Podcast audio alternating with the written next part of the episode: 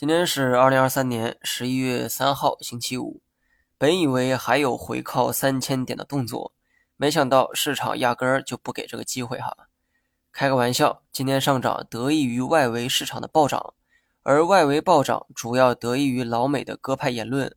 市场开始博弈，老美加息周期呢可能已经结束，流动性问题得以缓解，股市开始反弹。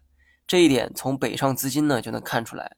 即便说昨天 A 股回调的时候，北上资金仍保持着小幅流入，而今天更是净流入超七十亿。而内资习惯看着外资做决策，所以大 A 也跟着走反弹。过去一年都说欧美经济在衰退，同时还有大通胀，可为何人家的股市却那么坚挺？反观大 A，政策好，没通胀，可为何市场却跌了一年呢？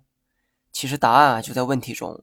通胀的主要表现就是物价上涨，股票也具有商品属性，物价大涨，股价也是同理。反观我们这边，过去一年有通胀吗？非但没有，甚至罕见的出现了通缩。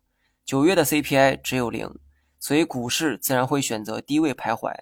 不过最近茅台率先宣布了涨价，这可能是第一家涨价的企业，但我相信不会是最后一家。老美想尽办法，只为将 CPI 降至百分之二，而我们希望把 CPI 拉高至百分之二。说这些呢，是想告诉大家哈，目标还远未达到，政策还会继续发力，股市也还有机会。短期市场仍需要横向调整来消化早期的套牢盘，但长期看涨的这个观点始终不变。